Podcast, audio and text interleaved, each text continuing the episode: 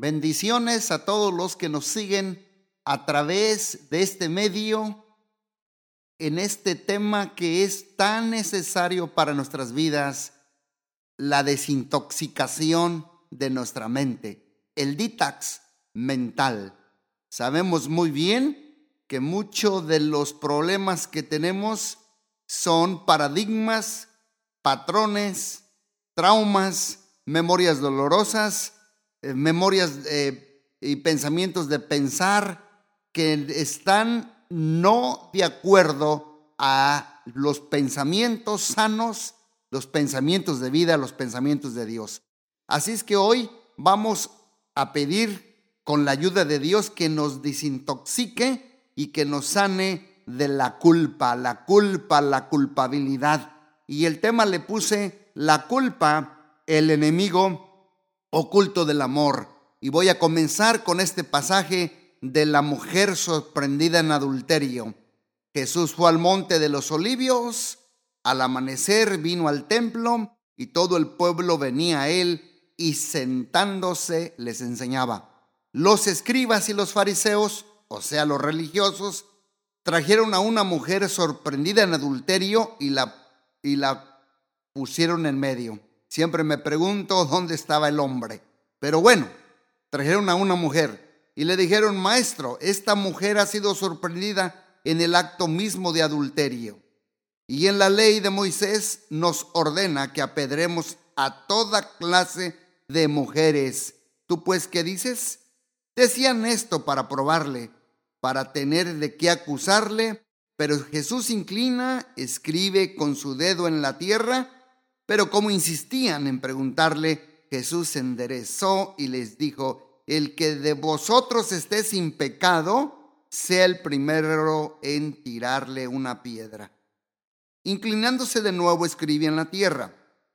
Pero al oír ellos esto, se fueron retirando uno a uno, comenzando por los de mayor edad, y dejaron solo a Jesús y a la mujer que estaba en medio. Enderezándose Jesús le dijo, mujer, ¿dónde están ellos, los que te condenan? Dice, ¿ninguno te ha condenado? Ella responde, ninguno, Señor. Entonces Jesús le dice, yo tampoco te condeno. Vete desde ahora y no peques más. ¡Wow! Qué tremenda historia, ¿verdad? Eh, como en la ley de Moisés mandaban que si a una mujer le encontraban en, en acto de adulterio, la tendrían que matar a pedradas. Y siempre yo me pregunto, ¿y dónde, pues, está el hombre? Pero bueno, así era la ley. Y luego Jesús les, les dice otra pregunta con la pregunta que le estaban haciendo. Dice, el que de ustedes esté sin pecado. En el original es esta frase, el que de ustedes esté sin pecado, quiere decir o significa sin pecado de la misma clase. O sea que ellos también andaban en adulterio, por eso se retiró desde el mayor hasta el menor, porque pues a mayor, mayor pecados traían cargando en su mochila de sus corazones hasta el menor. Y la dejaron. Y Jesús les dice, ¿dónde están? Y vemos aquí que ninguno la condenó y Jesús le dijo, vete en paz y no peques más. Qué tremendo. Jesús se quedó al último con ella solito y era el único que estaba sin pecado, pero el único que nunca la condenó. Así es que eh, la culpa, la culpa es el enemigo oculto del amor. Yo creo que la culpa es una emoción. Cuando el diente se enterró en la fruta, aparecieron tres emociones que no estaban en la historia de la raza humana. Cuando el diente se enterró en la fruta, Adán y Eva, apareció la primera emoción, la vergüenza, la segunda emoción, el miedo y la tercera emoción, la culpa la culpabilidad. La culpa afecta nuestras relaciones. La culpa es la emoción más dañina que puede haber en cuanto a las relaciones. Por eso Jesús vino para darnos una vida sin la culpabilidad. Por eso recuerdo lo que dice Romanos 8.1. Ahora pues, ninguna condenación hay para los que están en Cristo Jesús. Bueno, primer cosa que vemos aquí es que Jesús primero trata con la culpa. y luego trata con nuestro comportamiento. ¿Recuerdan lo que le dijo esa mujer? ¿Dónde están los que te condenan? Ninguno maestro, ni yo tampoco. Ahí trató con la culpa y luego trató con su comportamiento y dice, pero ya no peques más. Jesús sabe que cuando somos motivados por la culpa, hacemos cosas buenas, pero por razones malas. Un ejemplo, un cumpleaños de una esposa, el marido le lleva flores y la saca a cenar. Ella le comienza a agradecer el, gesto de llevarle flores y sacarla a cenar en el restaurante y él le responde, si no te hubiera comprado flores y sacado a comer, me hubiese, me hubiese ido mal. La pregunta aquí es, ¿qué motivó al esposo? ¿Verdad? Él no quería cargar con la culpa. Yo te animo a que revises siempre tus motivos. El esposo hizo cosas buenas, pero por motivos o razones equivocadas o malas. ¿Para qué? Para no sentirme culpable.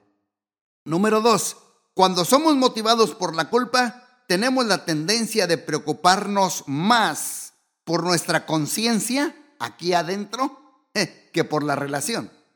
Y esto puede suceder entre esposos, entre padres e hijos, entre empleados y jefes, entre compañeros y entre hermanos. Por eso ellos dijeron, en la ley dice, casi siempre tenemos la tendencia de apegarnos a las reglas.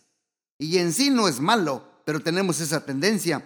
El peligro es que las reglas tengan más importancia que las relaciones. Escuchen bien, el peligro es cuando las reglas son más importantes que las relaciones. Un ejemplo, para que mejor me explique, cuando alguien falla en una regla, en vez de decirle, fallaste, es mejor decirle, te extrañamos, nos haces falta, tú nos importas mucho, cometiste un error y no tú eres un error. O sea que la relación es más importante que las reglas. Por eso estos apedreadores le decían a Jesús, en la ley dice, en la ley dice, papelito habla, papelito habla. Y Jesús primero le quita la culpa y le dice, ni yo te condeno, y luego te trato con tu conducta pecaminosa. Recuerdo un psicólogo hace tiempo atrás que fui a la escuela de consejería que hizo un estudio sobre la culpa y tomó un grupo de varias personas y por medio de una encuesta colocó a las personas en dos grupos en referencia a la culpa. ¿Y saben qué encontró? Unos de este grupo eran altos en culpa y otros muy bajos en culpa. Unos eran altos en culpa, otros muy bajos en culpa. Y lo hizo lo mismo en referencia al amor, utilizando el mismo grupo de personas, por, por supuesto. Unos eran altos en amor y otros eran bajos en amor. Y aquí ya encontramos cuatro categorías o cuatro grupos. Altos en amor, bajos en amor, altos en culpa, bajos en culpa. Y, y aquí fue donde dividió en cuatro grupos. El primer grupo le puso los complacientes o los complacedores. Puede ser hombre o mujer. Escuchen para desintoxicar nuestra mente y nuestro corazón. Los precomplacientes o los complacedores son a los que les gusta complacer a los demás. Y estas personas, sus características es que son altos en amor y altos en culpa. Este grupo, él es el más grande de todos, el más numeroso, porque muchas personas caemos allí o caen allí. Aman con el corazón, pero no con la cabeza. Los complacedores no se mueven mucho por la empatía, sino se mueven mucho por la simpatía porque aman con el corazón, no con la cabeza. Y la empatía ama con el corazón y la cabeza. Fíjate bien, la empatía ama con el corazón y la cabeza. La simpatía ama con el corazón, pero no con la cabeza. Por ejemplo, la empatía es la capacidad de ponernos nosotros mismos en los zapatos del otro. Por ejemplo, es ver el mundo por la perspectiva de la otra persona es la capacidad de sentir lo que sienten y pensar lo que piensan y esto envuelve tanto la cabeza como el corazón. Esto es la empatía. La empatía a veces es confundida con la simpatía, lo que dije al principio, pero es diferente. Les voy a dar un ejemplo. La simpatía. Una persona se está ahogando. La simpatía le tira un salvavidas a esa persona, pero la empatía lo ve y se tira un clavado para tratar de rescatarlo. Fíjate bien cómo lo hizo. La simpatía le tira el salvavidas, la empatía se tira un clavado para rescatarlo. La empatía es mucho más arriesgada porque la empatía nos cambia. La empatía piensa cuando alguien lo ofendió, ¿cuál sería el motivo? Tal vez creció con muchas heridas. Esta es la empatía. Con la empatía es mucho más fácil perdonarnos. Los complacientes, este primer grupo complacedores, tienen simpatía, pero no analizan. La clave de los complacedores es que están tan enfocados en hacer cosas amorosas que se les olvida ser personas amorosas. Parece amor, pero no es amor. Su enfoque es hacer cosas amorosas sin ser una persona amorosa. Puede ser que el complaciente es muy generoso, muy dadivoso. Parece que está mostrando mucho amor, pero en sí es una persona que puede ser también muy cruel. Porque está enfocado más en sus obras, en el hacer, pero no en el ser una persona de amor. Recuerden, cuatro grupos son cuatro niveles de vida donde uno va creciendo y madurando. Si tú te identificas en este que estoy yo hablando, el complacedor, tienes que esforzarte a crecer y madurar. No te quedes allí. Por ejemplo, las mujeres por su tendencia tienden a ser complacedoras.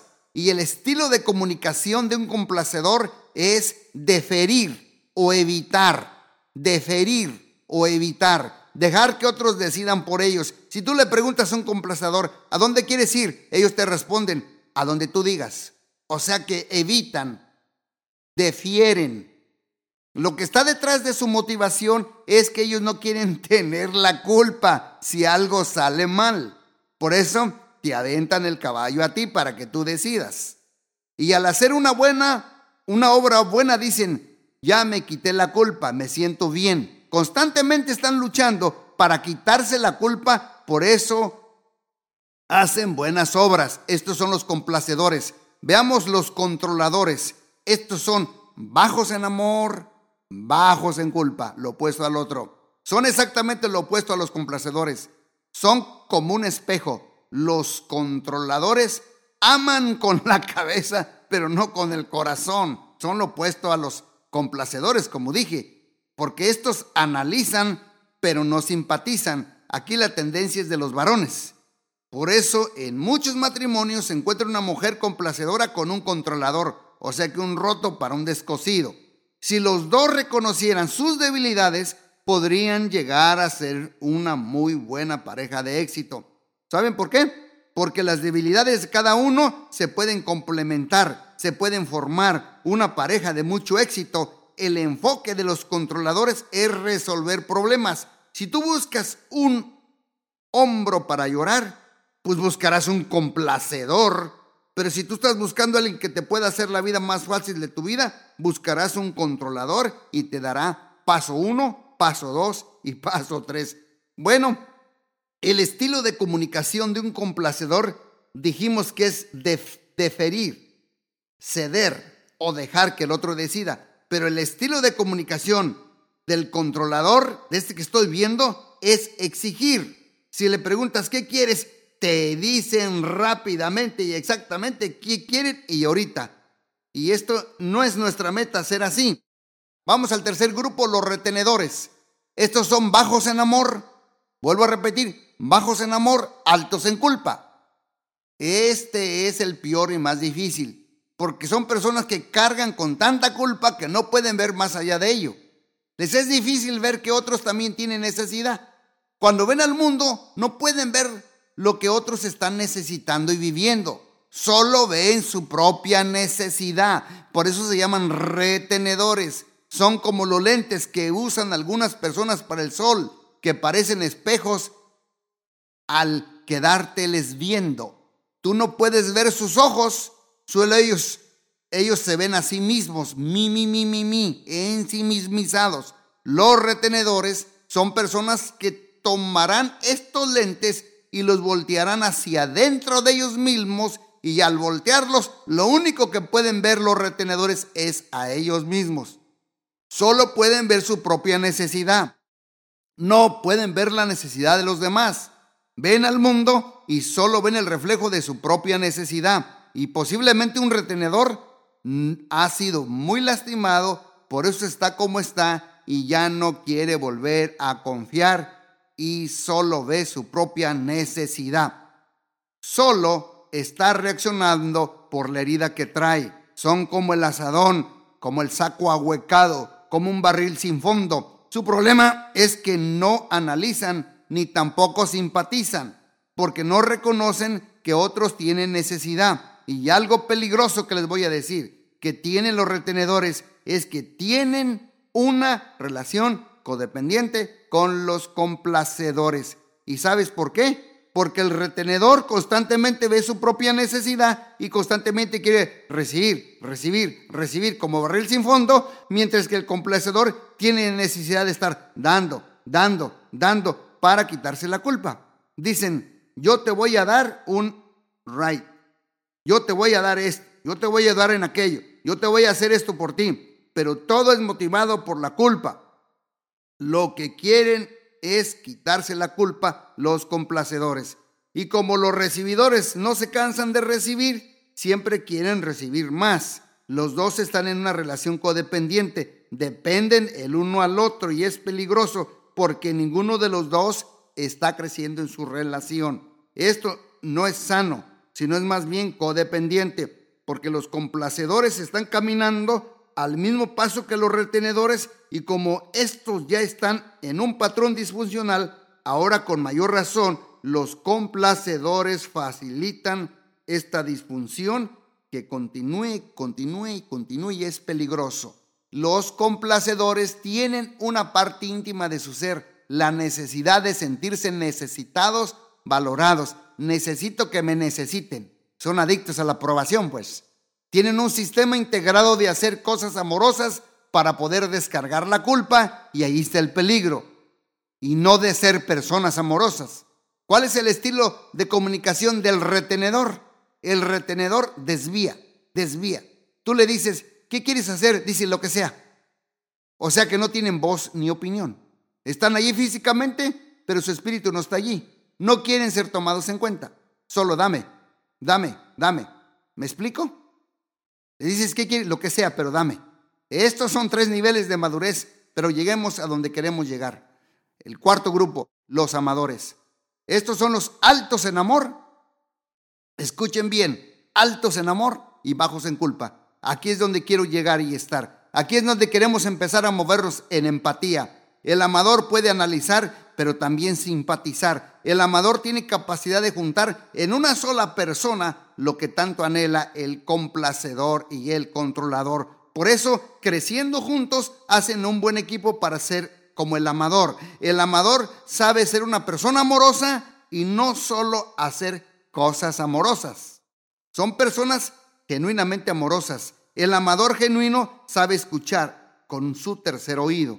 No solo escuchan las palabras, sino también las emociones subyacentes, o sea, por debajo, las ocultas. El amador, el amador es libre de culpa, por eso puede amar verdaderamente, porque la culpa es el enemigo oculto del amor. Es un enemigo oculto, no visto y escondido. La culpa viene a nuestras vidas, entra en nuestras relaciones y desarma nuestra capacidad para la empatía. Por eso necesitamos desintoxicarnos de la culpa.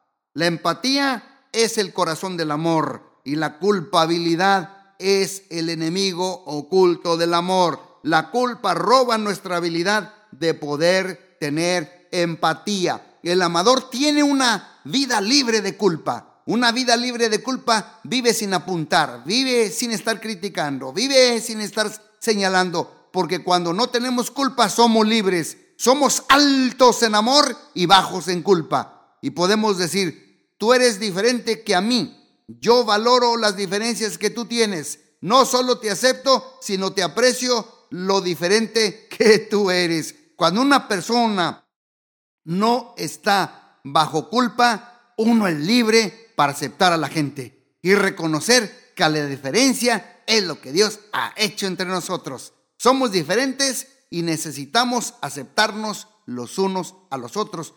Por eso un amador genuino puede vivir así, porque está libre de la culpa, está libre para vivir una vida de amor. La pregunta aquí es, ¿cuál será el estilo de comunicación de un amador? Oh, el amador declara.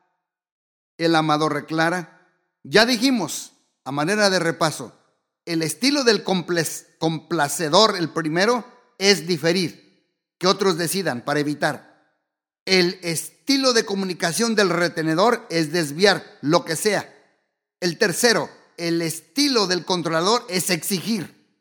Pero el estilo del amador declara, dice, me gusta a mí esto, me gusta a mí aquello, pero también la otra cosa está bien. Si tú quieres otra cosa también está bien, pero él declara, él expresa lo que quiere. El amador declara, pone las cosas en la mesa, no se las queda guardadas, no, él las expresa. Es una persona madura en el amor. Sabes que me gusta esto, pero lo que tú dices también está bien. Vive y deja vivir.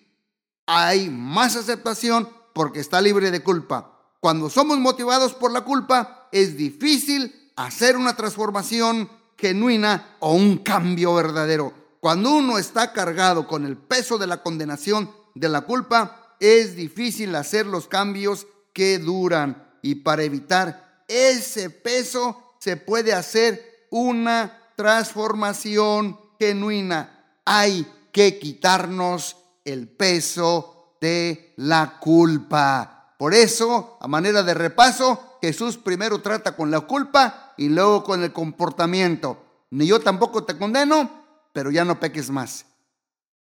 Motivados por la culpa, tenemos la tendencia a preocuparnos más por nuestra conciencia.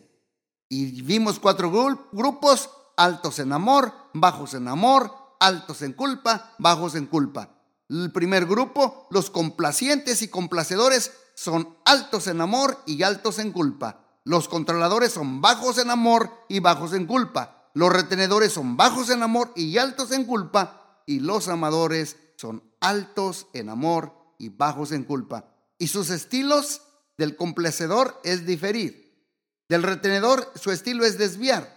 Del controlador su estilo es exigir. Y del amador su estilo es declarar. Por eso, amigos que me están escuchando, hay que quitarnos el peso de la culpabilidad. Por eso Romanos 8.1 dice, ahora pues, ninguna condenación hay para los que están en Cristo Jesús, los que no andan conforme a la carne, sino conforme al Espíritu. Dice, ninguna, ninguna, ninguna condenación. Quitémonos el jueguito de la culpa, quitémonos la culpabilidad, crucifiquémosla en la cruz del Calvario, porque allí Jesucristo llevó todas nuestras culpabilidades. El Salmo 103, 14 dice, porque Dios conoce nuestra condición y se acuerda de que somos polvo. Por eso decía Isaías, ay de mí que soy de labios inmundos. Y por eso decía el salmista David, cuán frágil soy yo. Y Pablo decía, Cristo Jesús vino a salvar al mundo y los pecadores de los cuales yo soy el primero. Dios conoce nuestra condición y si estás luchando con culpa, déjala y ponla a los pies de Cristo Jesús y Él te va a dar una palabra como le dijo a esta mujer, ni yo tampoco te condeno. Te amo, te acepto, te valoro, te bendigo, te perdono. Separo el error de la persona. Yo te veo con dignidad y te veo como persona y separo el error. En el nombre poderoso de Jesús, te doy gracias por esta palabra, Señor. Y gracias, Señor, porque nos ayudaste a desintoxicarnos de la culpa, el enemigo oculto del amor. Gracias por lavar, Señor, nuestra mente, nuestros pensamientos, para tener la mente de Cristo y ser del grupo de los amadores. Ser del grupo que sabemos, Padre, expresar lo que queremos, lo que sentimos, Señor. Sabemos, Señor Jesús, declararlo sin culpabilidad. Arranca de la culpa de nosotros y ayúdanos a no vivir bajo ese yugo de esclavitud de la culpabilidad. En el nombre poderoso de Jesús. Amén, amén y amén. Hasta la próxima y Dios les bendiga muy ricamente.